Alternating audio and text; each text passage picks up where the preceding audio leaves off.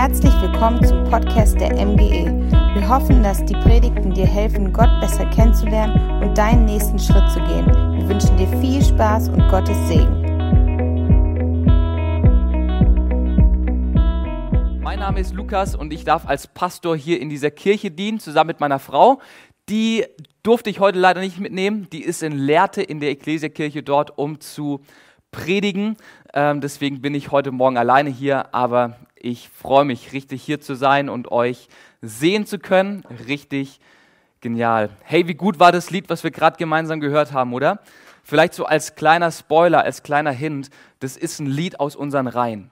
Als MG Peine sind wir Teil von Ecclesia Kirchen Deutschland ist der Verband, in dem wir zu Hause sind.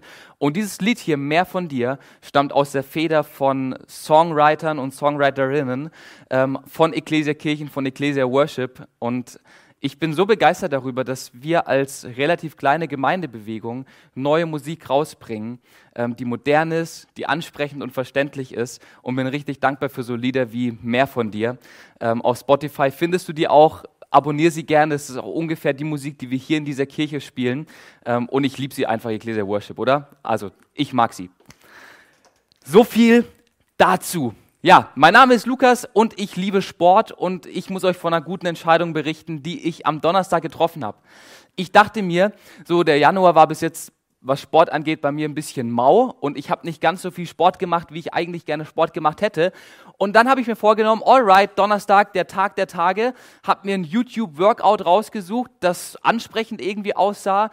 Ähm, ein Bein-Workout, high intense, ne? und wer mich kennt, der weiß, ich mag die Herausforderung, ich mag die Challenge. Dachte ich mir, okay, das mache ich 25 Minuten, immer bis zum Muskelversagen der jeweiligen Muskelpartie. Das hört sich spannend an. Das machen wir. So, beste Entscheidung, die ich diese Woche treffen konnte. So, und dann war ich da in meinem Wohnzimmer und habe zusammen das Workout mit Marie gemacht und es war herrlich. Ich habe mich so frisch danach gefühlt und so erholt und dann ähm, unter die Dusche gestellt. Es war richtig, richtig gut. Und ich habe mich den ganzen Tag richtig fit gefühlt, auch den Abend über. Ähm, war, war einer der besten Tage so der Woche von meinem Fitnesslevel. So am nächsten Morgen, am Freitagmorgen, wollte ich aufstehen. Ich krieg gerade so meine beiden Beine aus dem Bett irgendwie gehievt und merke schon, dass es irgendwie nicht ganz so spaßig heute wird. Und habe mich dann so zuerst am Bett entlang gezogen und konnte meine Beine kaum belasten, weil der vordere Oberschenkel, der hintere Oberschenkel, die Wade und hier hinten die Sehne in der Kniebeuge so von Muskelkater geplagt waren, dass ich den ganzen Tag eigentlich nur so gelaufen bin und irgendwie versucht habe, die Schmerzen zu überwinden. Tja, eine gute Entscheidung, die ich jetzt bereue, weil ich ja wenigstens vielleicht mich hätte dehnen können danach oder eine warme Dusche nehmen können. Und so ist es mal mit unseren Entscheidungen, oder? Wir treffen Entscheidungen, die wir in dem Moment herrlich und gut finden und vielleicht schon zwei, drei Tage später bereuen und sie gar nicht mehr so gut und so optimal einschätzen wie in dem Moment, als wir die Entscheidung getroffen haben. Wer von euch kennt das so Momente, Entscheidungen, die man bereut und in dieser Season, in dieser Entscheidungsphase sind wir gerade als Kirche. Wir beschäftigen uns mit dem Thema, wie treffen wir gute Entscheidungen und haben da letzte Woche schon einiges davon gehört, haben letzte Woche so die Einleitung in das ganze Thema Entscheidungen gemacht und lernen jetzt unterschiedliche Hilfsmittel kennen, die uns helfen, Entscheidungen zu treffen. So der Satz, der letzte Woche geprägt wurde, war, die Qualität deiner Entscheidungen beeinflusst die Qualität deines Lebens. Und wir haben zusammen festgestellt, dass die Ausgangslage für unsere Entscheidungen oft ziemlich getrübt aussieht und wir gar nicht so klar Entscheidungen treffen können, wie wir es eigentlich gerne wollen und dann zu diesen suboptimalen Entscheidungen kommen, die wir am Ende des Tages bereuen. Weil unsere Fähigkeit zu entscheiden, genauso wie das Wasser, getrübt und gefärbt sind durch unsere Prägung, durch unsere Region, durch die Kultur, in der wir aufwachsen und den Zeitgeist.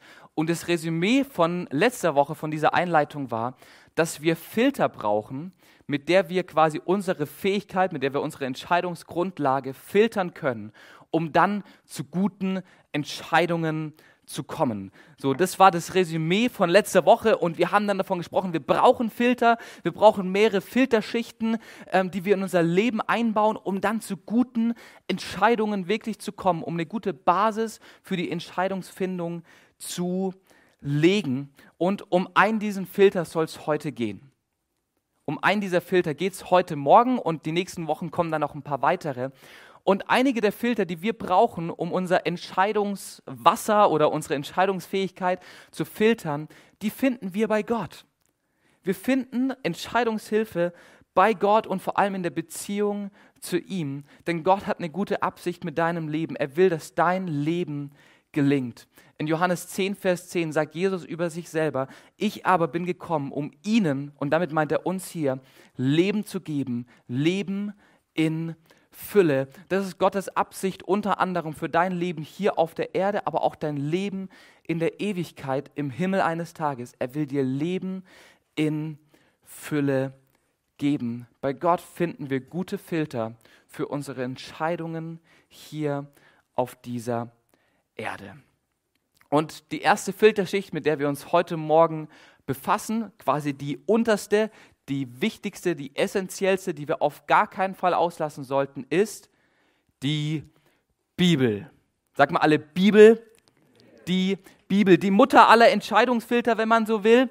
Ähm, wirklich absolute Bottomline, das muss sein, um zu guten Entscheidungen zu kommen. Bevor ich jetzt aber gleich anfange darüber zu sprechen, wie wir die Bibel als Entscheidungshilfe nehmen können, ist es wichtig, dass wir die Herangehensweise an die Bibel klären. Ne, bei jedem Werkzeug, bei jedem Medikament gibt es die Packungsbeilage oder die Bedienungsanleitung, die man sich anschaut, bevor man anfängt, das Medikament zu benutzen.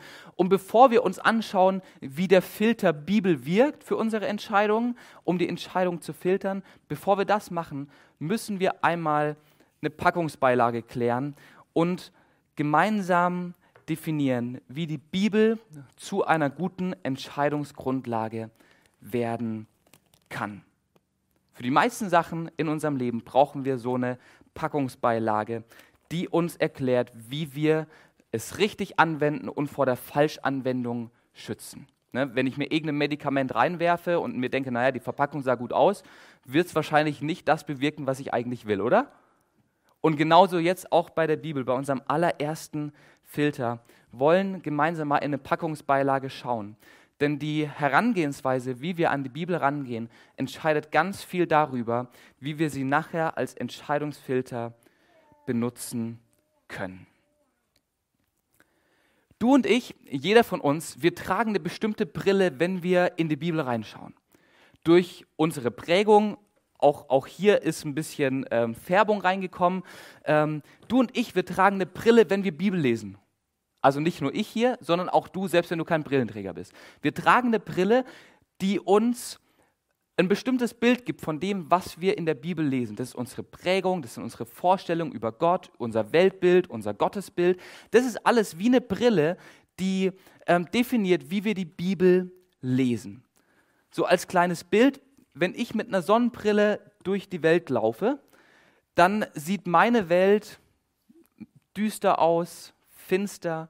Gerade wenn ich jetzt hier im Winter durch die Gegend laufe, dann beginnt mein Tag erst um neun wahrscheinlich und hört um 15.30 Uhr schon wieder auf, weil ich mit der Sonnenbrille ein sehr dunkles Bild habe, ein sehr pessimistisches Bild. Gerade hier im Winter in diesem dunklen Raum ist alles sehr dunkel und eingeschränkt. Wenn ich jetzt mit einer pessimistischen, dunklen Brille aufgrund meines Gottesbildes, meiner Weltanschauung an die Bibel rangehe, dann lese ich die Bibel aus einer pessimistischen Sicht dann lese ich die Bibel mit dieser Brille und lese die Bibel und habe das Empfinden, dass Gott ein Spaßverderber ist, dass Gott mir eigentlich mein Leben versauen will und ja halt irgendwie sein Ding durchbringen will und dass ja Gott halt irgendwie weit weg ist und uns Menschen hier aber Regeln und Vorschriften gibt. So kann eine Brille aussehen, wenn wir die Bibel lesen und ich glaube, dass wir sehr oft diese Brille aufhaben, dass Gott ein Spaßverderber ist, dass ja die ganzen Gebote, die er da in seinem Wort hat, dass sie eigentlich nur dazu da sind, um uns Menschen irgendwie zu kontrollieren, wie in einem diktatorischen Staat. Und wenn wir diese Brille aufhaben, dann benutzen wir vielleicht die Bibel als Entscheidungsfilter, kommen aber zu katastrophalen Entscheidungen und zu katastrophalen Endergebnissen, weil die Herangehensweise an den Filter eine falsche ist. Es kommt auf die Brille an, mit der du und ich die Bibel lesen. Wenn du mit einem generellen Misstrauen, mit dieser Sonnenbrille die Bibel liest, dann wirst du genau das entdecken. Dann kommt dir Gott als Spaßbremse vor, dann liest du die Bibel und hast das Gefühl, dass du eigentlich nichts darfst als Christ. Ne? Sonntags darf ich nicht arbeiten und nicht mal mein Haus renovieren, ich darf keine Partys machen, ich darf keinen Alkohol trinken, oh, Sex ist auch was ganz Schlimmes aus Gottes Sicht und Punkt, Punkt, Punkt und die Liste wird immer länger und oh Mann, ey, das Leben als Christ ist ja wirklich, na, machen wir besser nicht, lieber Atheist statt Christ oder so, kommt dann vielleicht raus, weil wir mit einem Misstrauen schon an das Wort Gottes rangehen und dann diesen Filter auch so anwenden und uns Fragen stellen wie, meint es Gott eigentlich gut mit mir? Hat er überhaupt gute Absichten? Ist sein Wort wirklich lebensspenden oder engt es mich eher ein? Wenn ich Gottes in meine Entscheidung mit einbeziehe, äh, was passiert, wenn mir seine Entscheidung gar nicht gefällt oder sein Wille? Was tue ich dann? Was passiert, wenn ich seine, seine Meinung und seinen Willen ähm, missachte bei meiner Entscheidung, werde ich dann gestraft? Und mit diesem Misstrauen ins Rennen zu gehen, ist aus meiner Sicht und aus dem, was wir als Kirche glauben, die falsche Brille. Und ich bitte dich, dass du an diesem Morgen wenigstens mal für ein, zwei Stunden versuchst, diese Brille abzuziehen. Ich glaube, es gibt Gründe, warum du diese Brille aufhast. Einfach durch Dinge, die dir vielleicht passiert sind, durch Prägung, die du bekommen hast. Aber ich bitte dich, versuch dieses Misstrauen für ein, zwei Stunden abzulegen und dich auf das einzulasten, was eigentlich Gottes Ziel mit seiner Bibel ist. Und da schauen wir einmal in die Packungsbeilage rein. In 2 Timotheus 3, Vers 16, da schreibt der Apostel Paulus seinem jungen Pastorenschüler Timotheus einen Brief. Timotheus war gerade in Ephesus und war dort Gemeindeleiter, war dort Pastor. Ähm, und Paulus schreibt in einen Brief, um ihm ein paar wichtige Dinge mitzugeben, die wichtig für ihn als Christ sowie auch als Leiter sind.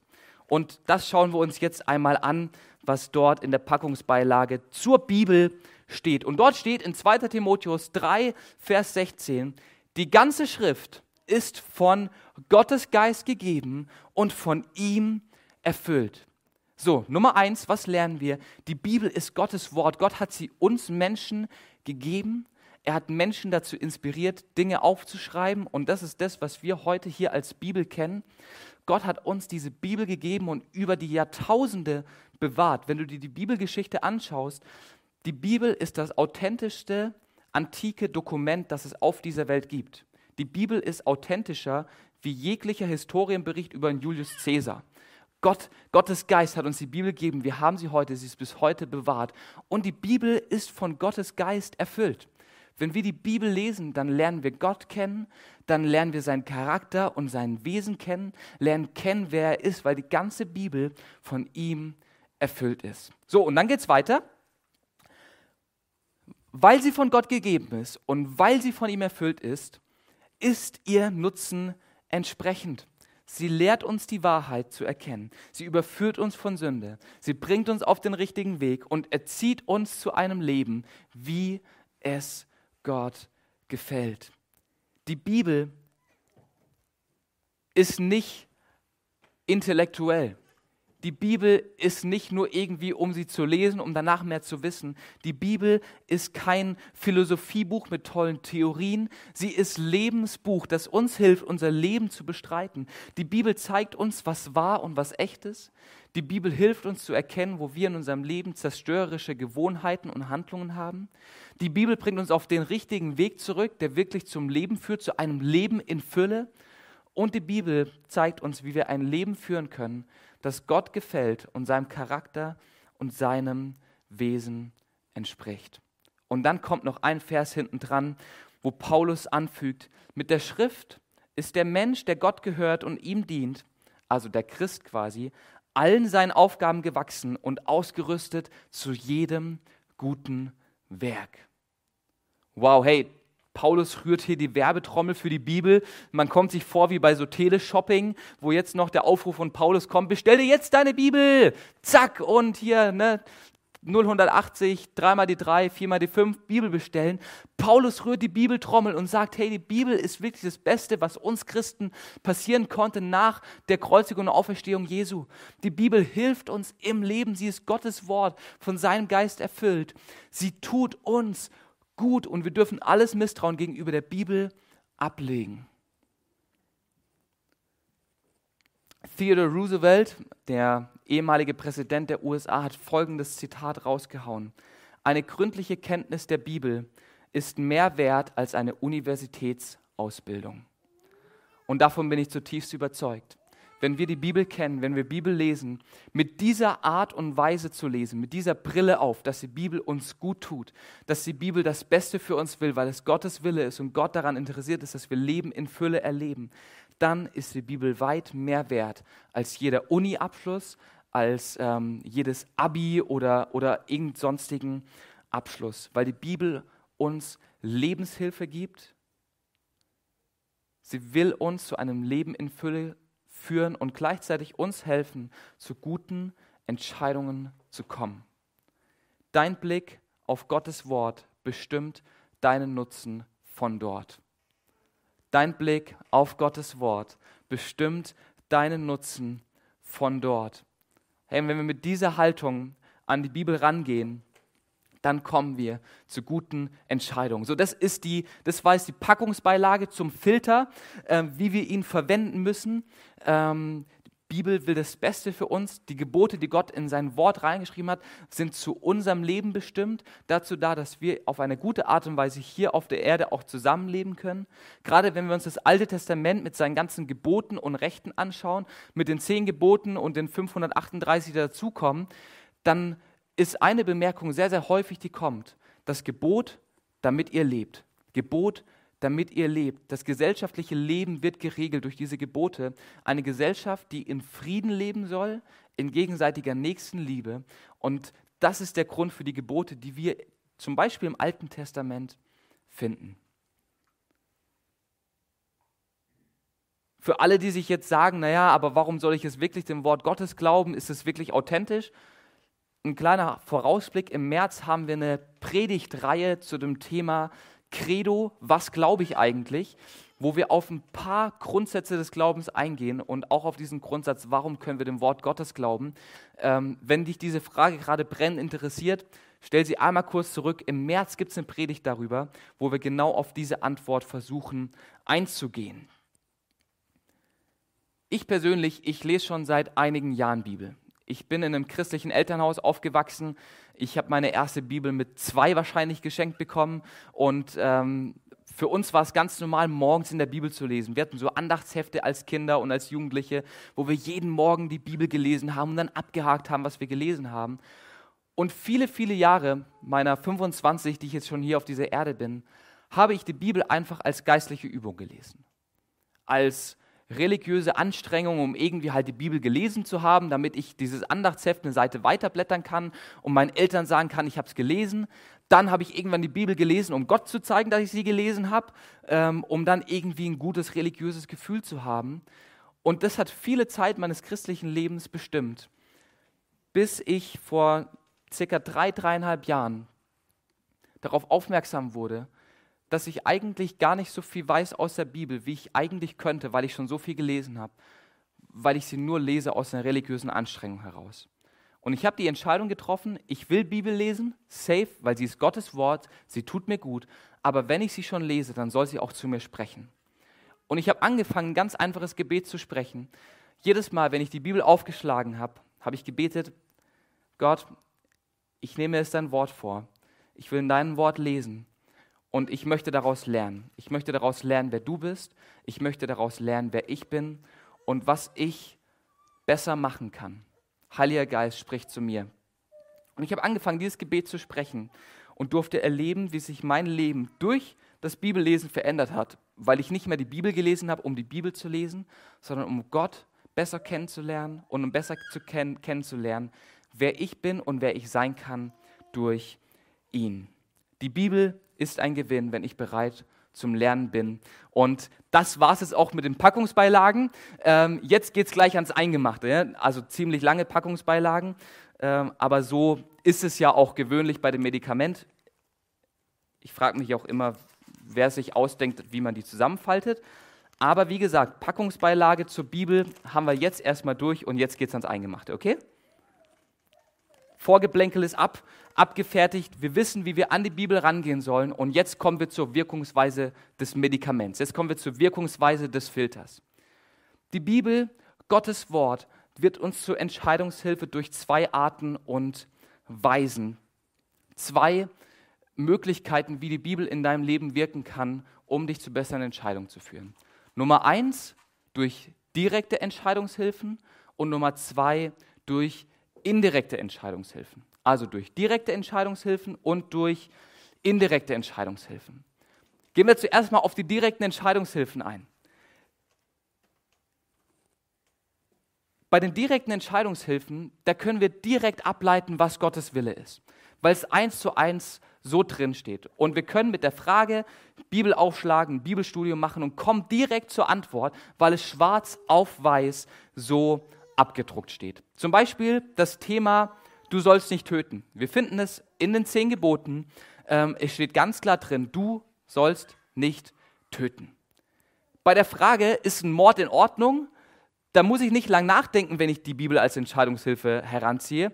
Ich schlage hier Exodus 20 auf, 2. Mose Kapitel 20, ich glaube Vers 7 oder 8, und da steht, du sollst nicht töten. Zack, ich habe direkt meine Entscheidungshilfe gefunden, wie gut. Ha, herrlich, ich darf nicht töten, das weiß ich jetzt endlich. Direkte Entscheidungshilfe. Eine weitere direkte Entscheidungshilfe, wo es ganz klar drin steht, was Gott will, wo quasi eins zu eins drin steht, Gas will Gott ist 1. Thessalonicher 4, Vers 3, wo es heißt, Gott will, dass ihr heilig lebt, dass ihr ihm ganz gehört. Das bedeutet, dass ihr euch von allen sexuellen Sünden fernhaltet. Eine direkte Entscheidungshilfe, wo schwarz auf weiß steht, was Gott will. Gott will, dass wir heilig leben, das bedeutet abgesondert, das bedeutet rein. Und er will, dass wir uns von sexuellen Sünden fernhalten. Das bedeutet, ähm, dass zum Beispiel Sexualität was richtig Geniales ist, was Schönes ist, das Gott erfunden hat und das am besten im Rahmen der Ehe zwischen Mann und Frau funktioniert.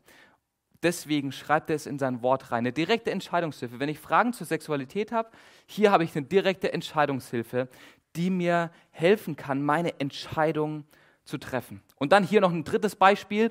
Ruth 3, Vers 17, ähm, ein kleiner Tipp für alle Verheirateten.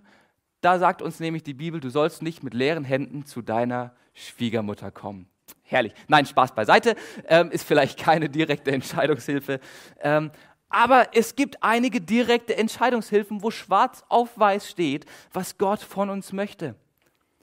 Das Problem ist allerdings, dass bei der Fülle von Entscheidungen, die wir so zu treffen haben in unserem Alltag, die Bibel nicht auf jede dieser Fragen eins zu eins eine Entscheidung hat und nicht eins zu eins sich direkt ableiten lässt, was jetzt Gottes Wille für diesen besonderen Fall ist. Ich habe zum Beispiel noch keine direkte Entscheidungshilfe zu der Frage gefunden, darf ich als Christ ins Fußballstadion gehen? Also ich habe nicht davon gehört, dass Jesus im Fanblock von Eintracht Jerusalem stand. Darf ich es jetzt oder darf ich es nicht? Finde ich kein Bibelvers. Oder soll ich nach dem Abi ins Ausland gehen oder fange ich direkt an zu studieren und arbeiten?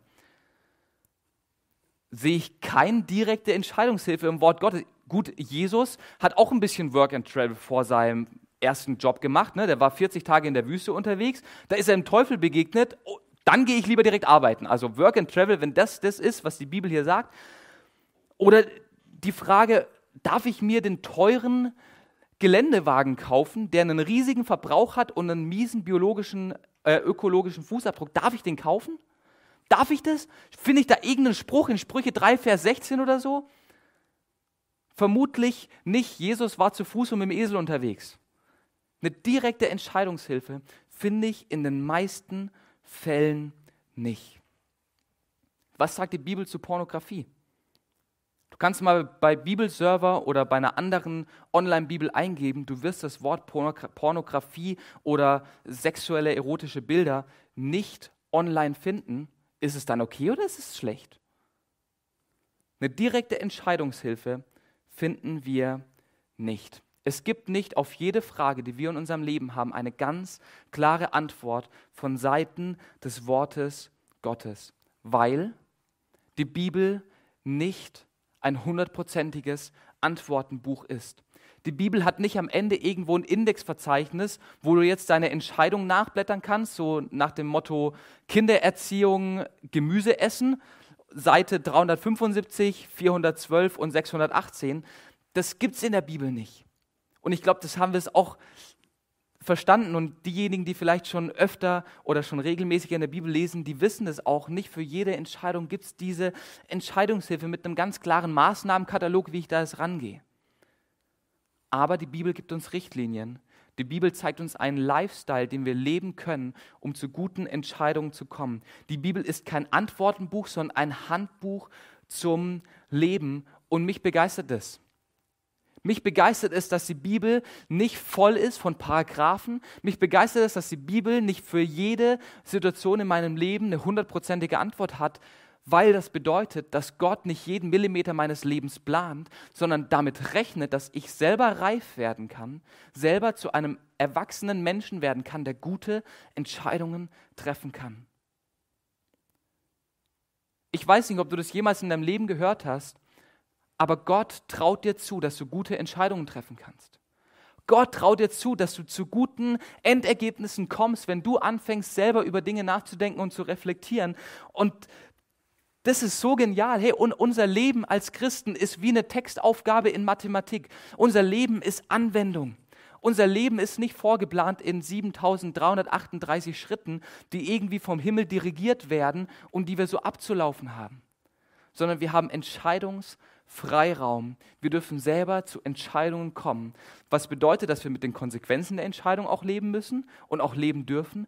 Aber wir haben diesen Freiraum, den uns Gott ganz klar gibt und zu dem er uns auch ermutigt, selber zu reifen Menschen zu werden, die eigenständige Entscheidungen treffen können.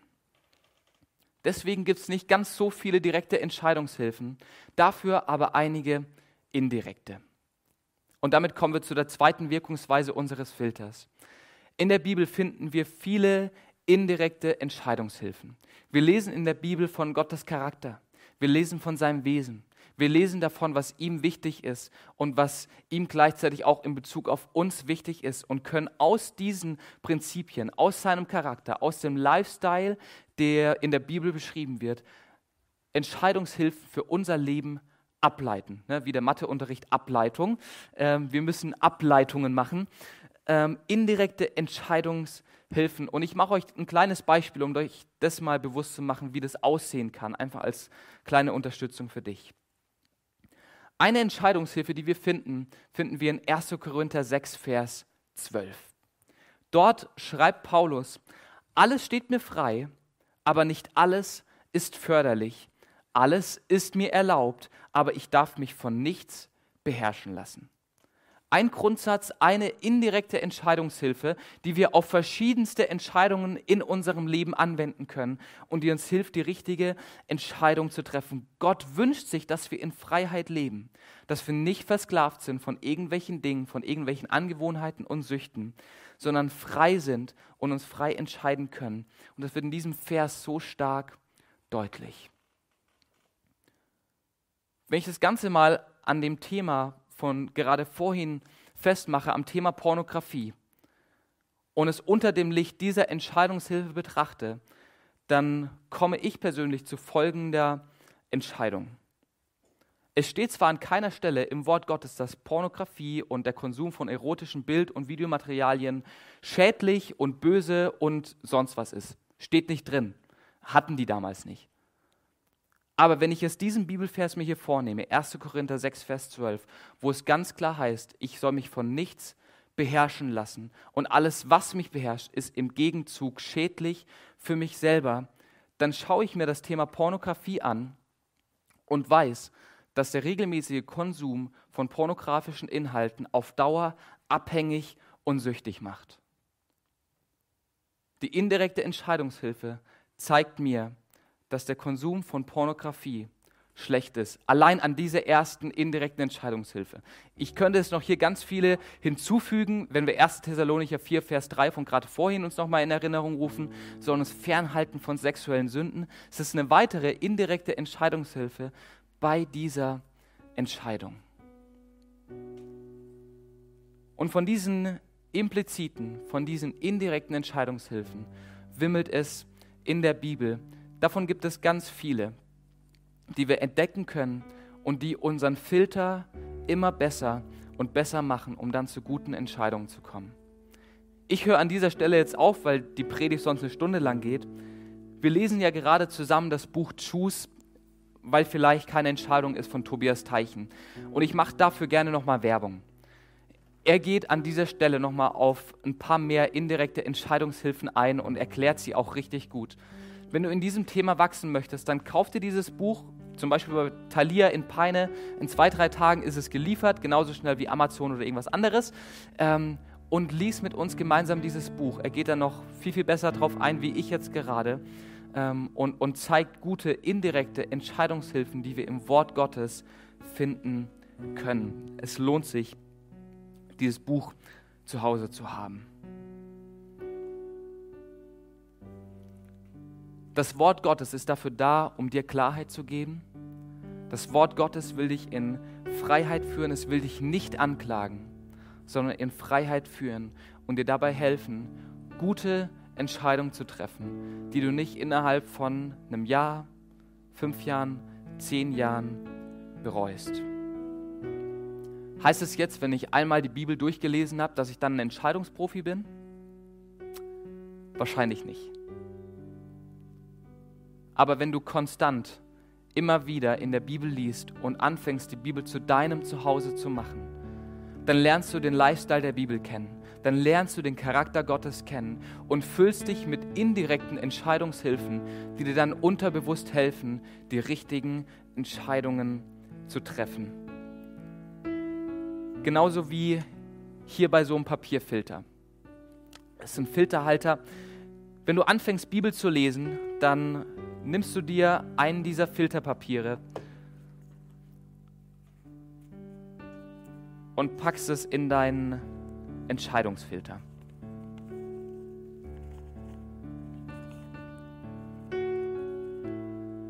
Mit jeder Seite, die du liest, mit jeder Sache, die du lernst über Gott, die du lernst über dich selber, fügst du Stück für Stück, Seite für Seite Papier für Papier mehr und mehr Filtermöglichkeiten in dein Leben und kommst damit langhaltig, nachhaltig zu guten Entscheidungen. Und je dicker und je vielschichtiger der Filter wird, desto besser kann er filtern, desto besser führt er dich zu Entscheidungen. Nicht das einmalige Lesen macht dich zum Entscheidungsprofi, sondern das konstante, immer wieder Lesen des Wortes Gottes, wo du ganz klar auch einfach danach fragst, Herr, sprich du zu mir. Ich will dich kennenlernen.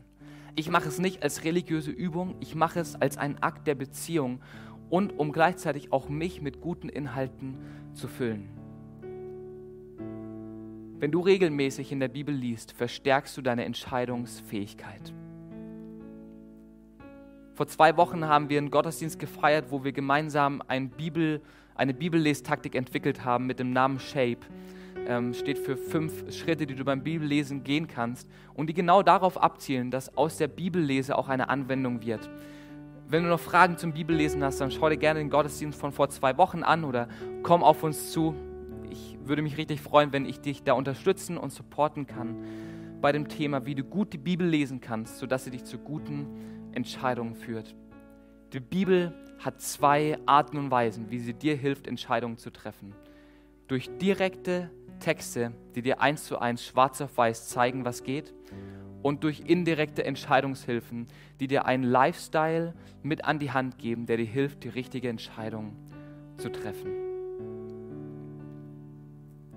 Am Ende dieser Predigt will ich sehr gerne eine Frage stellen und ich fände es schön, wenn wir alle gemeinsam einmal die Augen schließen einfach um uns auf uns selber zu konzentrieren und uns nicht ablenken zu lassen von dem, was vielleicht um uns herum hier passiert.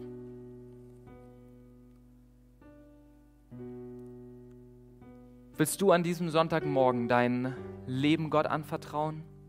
Willst du ihm vertrauen, dass er gute Absichten für dich hat und ein Leben in Fülle sich für dich wünscht? Willst du diesem Gott vertrauen, der uns sein Wort geschenkt hat, das uns hilft, gute Entscheidungen zu treffen? Dann lade ich dich ein, dass du mir ein Handzeichen gibst. Besser gesagt, ein Handzeichen gegenüber Gott und damit deine Entscheidung ausdrückst, diesem Gott zu vertrauen Yes, danke schön. Vielen Dank. Jesus, du siehst die Hände, die jetzt gerade in diesem Moment nach oben gegangen sind und die ein Vertrauen ausdrücken dir gegenüber. Die bereit sind, ihre eigene Brille abzusetzen und bereit sind, die Brille aufzusetzen, die in deinem Wort Leben sieht, die in deinem Wort Gutes sieht und echt auch sieht, dass du das Beste für uns willst, Herr. Und ich bete für diejenigen, die sich jetzt gerade gemeldet haben, dass sie erleben, wie durch das Lesen deines Wortes sie zu besseren Entscheidungen kommen, Herr. Oh Jesus, und ich bete gleichzeitig für alle, die sich gemeldet haben, dass sie erleben, dass du echte Beziehung dir wünschst. Eine Beziehung, die Leben spendet, eine Beziehung, die, ähm, die Freude macht, die uns gut tut, Herr Jesus. Oh, ich danke dir dafür, dass du das Beste für uns Menschen möchtest und schon am Kreuz getan hast, als du für uns gestorben und nach drei Tagen wieder auferstanden bist. Danke, Jesus. Amen. Amen. Ja, mach die Bibel zu deinem Zuhause. Nutze sie als Filter für deine Entscheidung, sowohl direkt als auch indirekt. Und damit darf ich abgeben an Jessica, die noch ein paar Ansagen hat.